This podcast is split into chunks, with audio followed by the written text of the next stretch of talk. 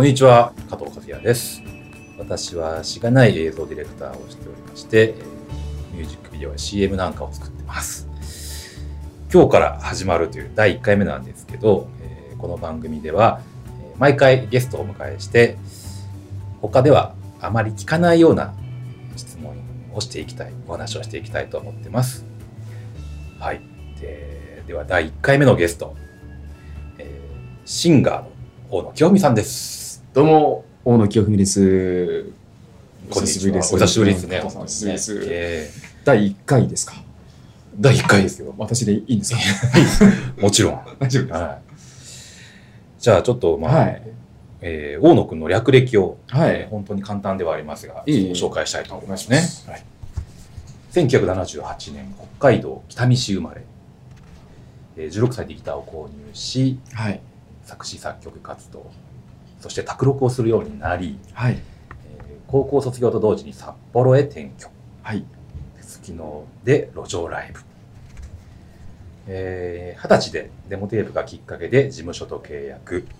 えーインディーズレーベルから2枚の CD をリリースしますと。はい。はい、で24歳になって東京に上京。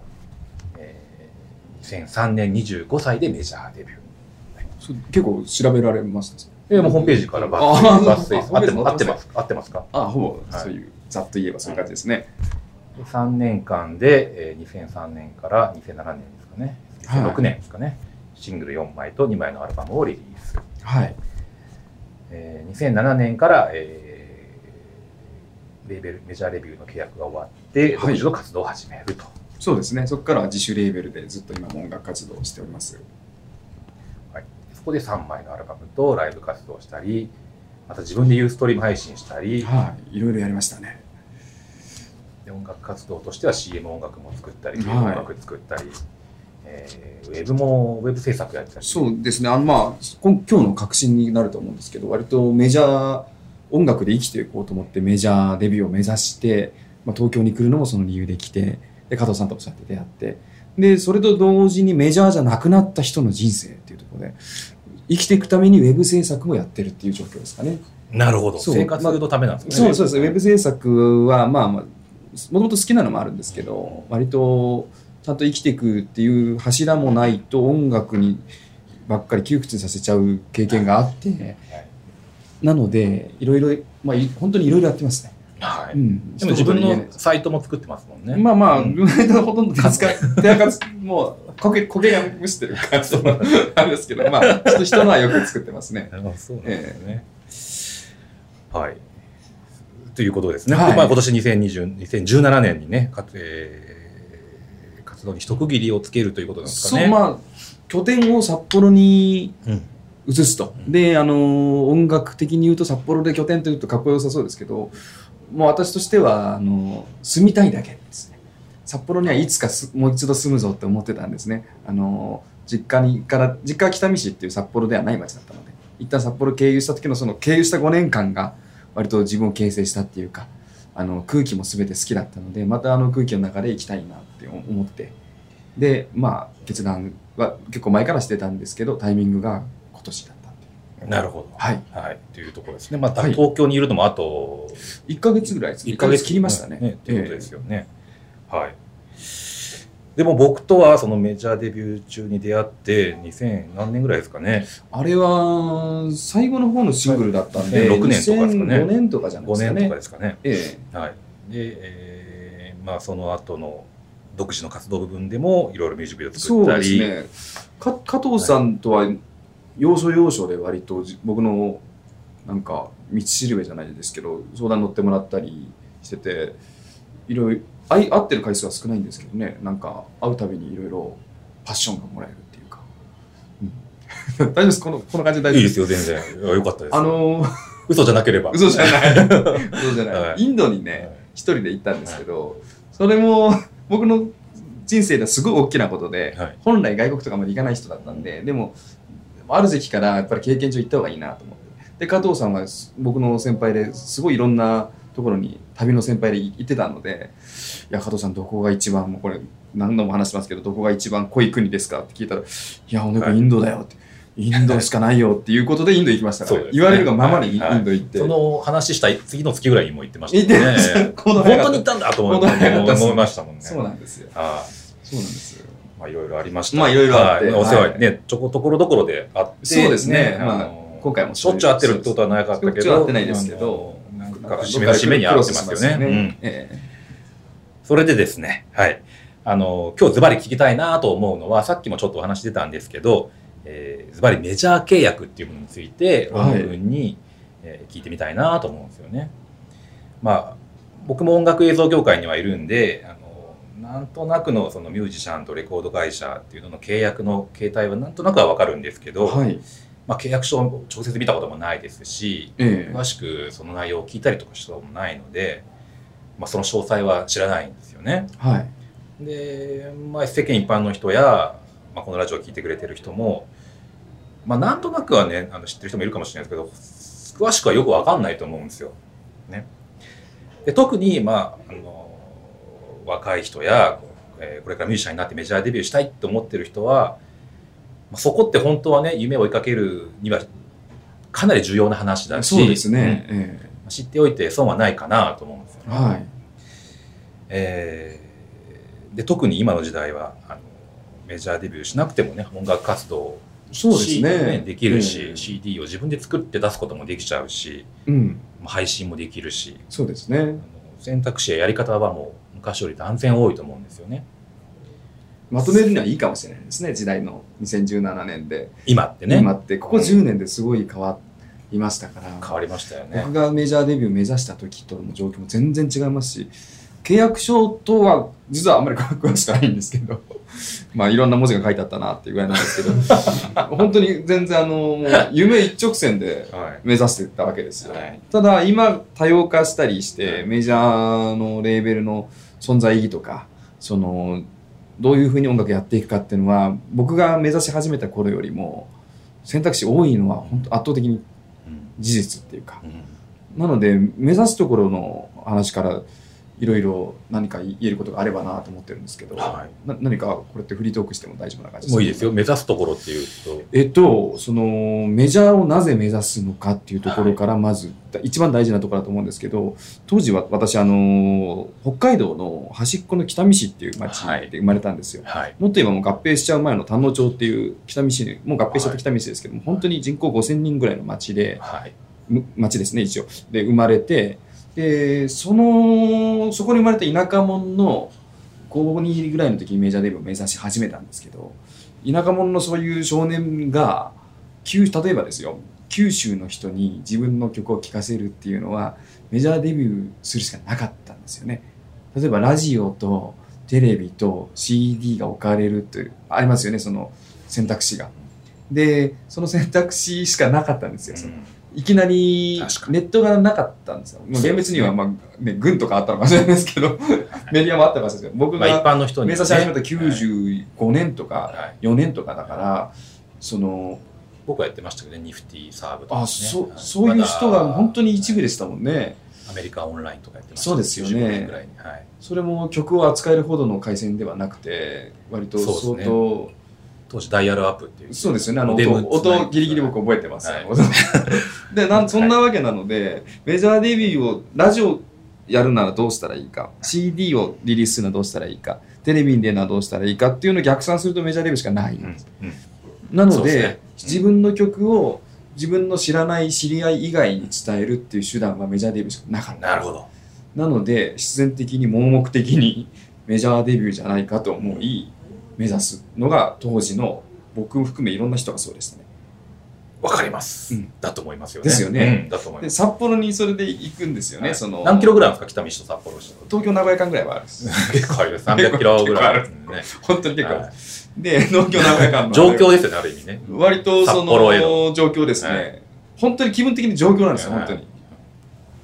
来て一人暮らし始めて、で北見で出会わなかった音楽仲間にいっぱい出会うんですよ、はい都会ですもんね札幌はね。そうですそうです、ん。それこそあのサカナクションの山口さんっていう人は別なバンドやっていて、僕と同じようなライブハウスでよくやってたり、えーそのもうこれから出るぞっていう人がスリーピーってバンドを知ってますかね、うまあ北海道で有名なバンド。で、うん。結構いたんですよ。えー。でその人たちみんなまあ語弊がなく言えばメジャーデビューを目指しててなるほど。まあまあそれぞれ違うんだっていうのはあるかもしれないですけど大まかに言えばメジャーデビューを目指してるから世の中に向かって CD を出すんでありでその当時はだから私だけじゃなくていろんな人の音楽のその表現の仕方のゴールがメジャーデビューはい。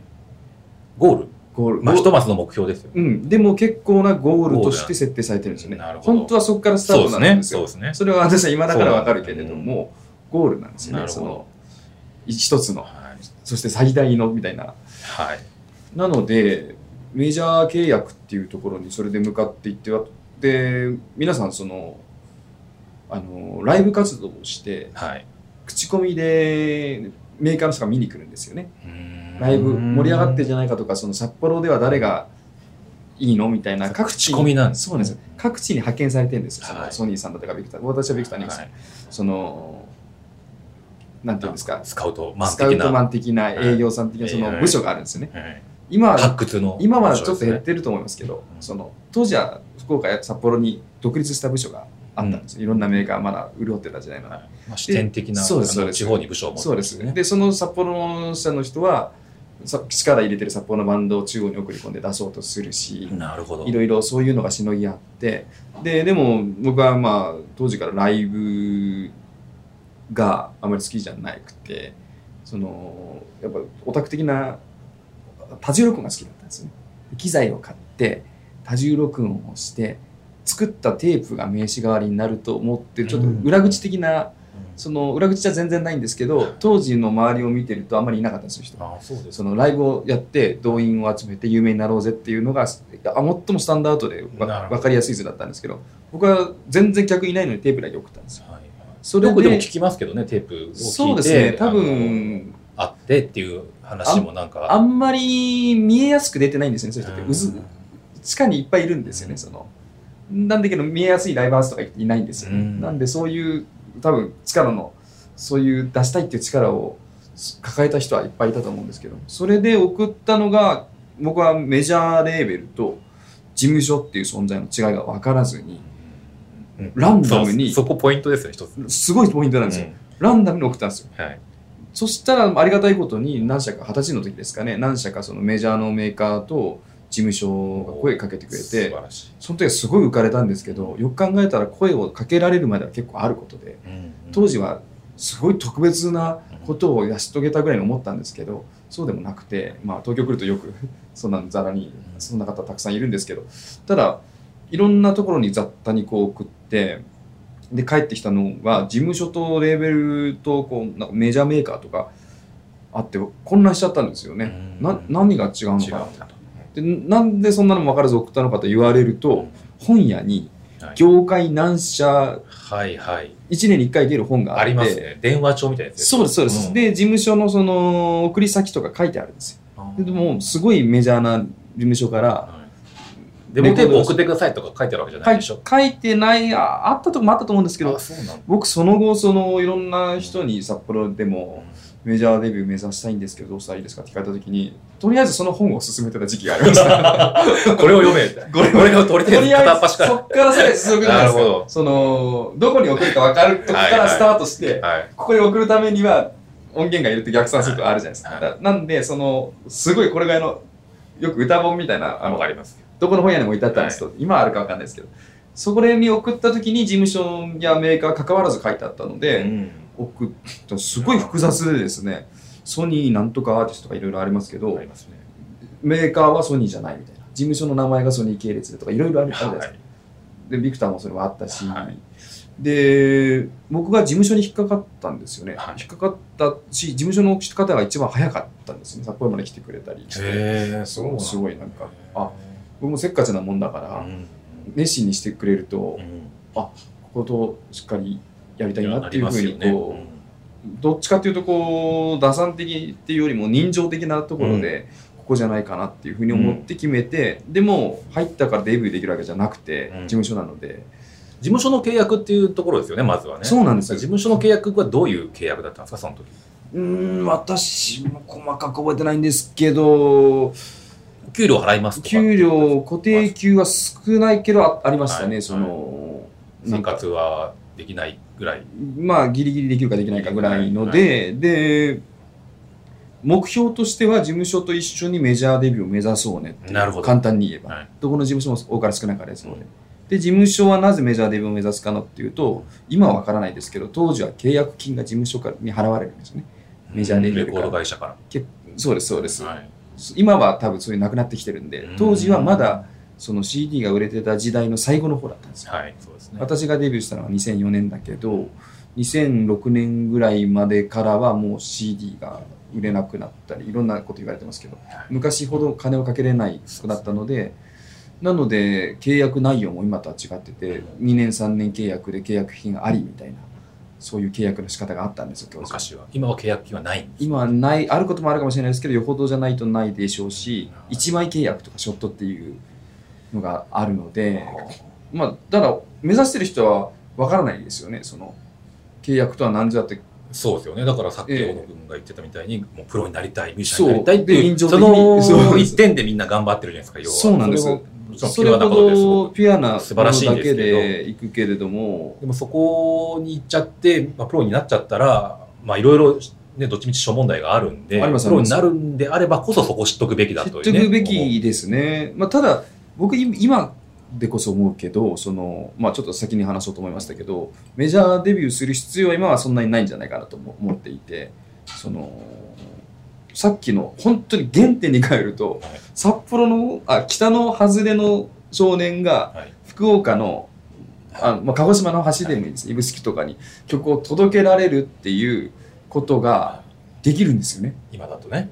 できる今だと、そうね。当時できないので、そうやってやるけど、はなのでできるっていうことを考えればまあ大げさに言えば世界にも発信できるのでその北見から世界にそうできるんですよ、届けられるという当時は上京しなきゃっていうのもやっぱありましたしそれはなぜかっていうと事務所やメーカーに所属するためであり。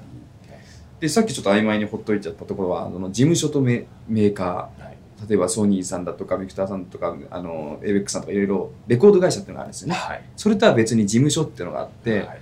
まあ誤解があったら申し訳ないんですけど事務所は人を管理してると思うんですよね、人と契約してでレコード会社は人もそうだけど主に音源とかそうですね。何枚リリースするとか、その CD をどう出すかとかそうですね。そういうのの違いなのでレコード会社に直で入れるってイメージはあんまり僕はなあの後で気づいたんですけど難しいのかなと思ったんですよね。確かにそうですね。あの事務所いなくてレコーダー社いる人聞いたことないそうなんですね今は分かんないですけど、はい。ででも送る時はそんなの知らないですよ。はい。送って契約してデビューした後にあれ？ふと思えば事務所って存在がなきゃメジャーデビューできなくねって思ったんですよなのでだからメーカーだからメーカー系列の事務所があってそうです。メーカーに送ったとしてもそこに事務所に所属するんです。人間を管理するところなのでマネジメントするマネージメントするその人を。なので事務所から入ってメジャーレベルを決めるっていうのは悪い方法ではなかったんです今考えれば、確かに。ええ。なんでそういう役割が決まってるんですけど、はい。今はもしかしたら中にいっぱいいた人たち例えば私がいて CD 出すまでの間にいろんな人に人がかかってますよね。しレコード会社の人と事務所の人と。そういう人たちの役割がまあ曖昧になっちゃってるので加藤さんが最初に言った通り自分でレ配信とかだ CD も出せるのでそこの真ん中の人たちに頼まなくてもいけるじゃないかと。なのでですね。レコード会社自体ももうスリム化してますよね。そう多分健全なんじゃないかなって、はい。私某レコード会社の人とこの間話したんですけど、うん。健全なんじゃないかなって話したんですむしろ今の方が、10万枚とか売れたら商売になるんですよスリム化してるので、はい。うん。はい。なまあ。長くなりましたけど。長くなりましたけど、はい、じゃあちょっとまだまだあの足りないところもあるんで一旦、えー長くなってしまいますが第じゃあ2回も大野君ゲストで お願いしたいと思います。まあ東京にはしょっちゅう来るんでじゃあ。いえいえあのこの後撮りますんであーそう。日本撮りってことです、はい、お願いいたします。はいありがとうございます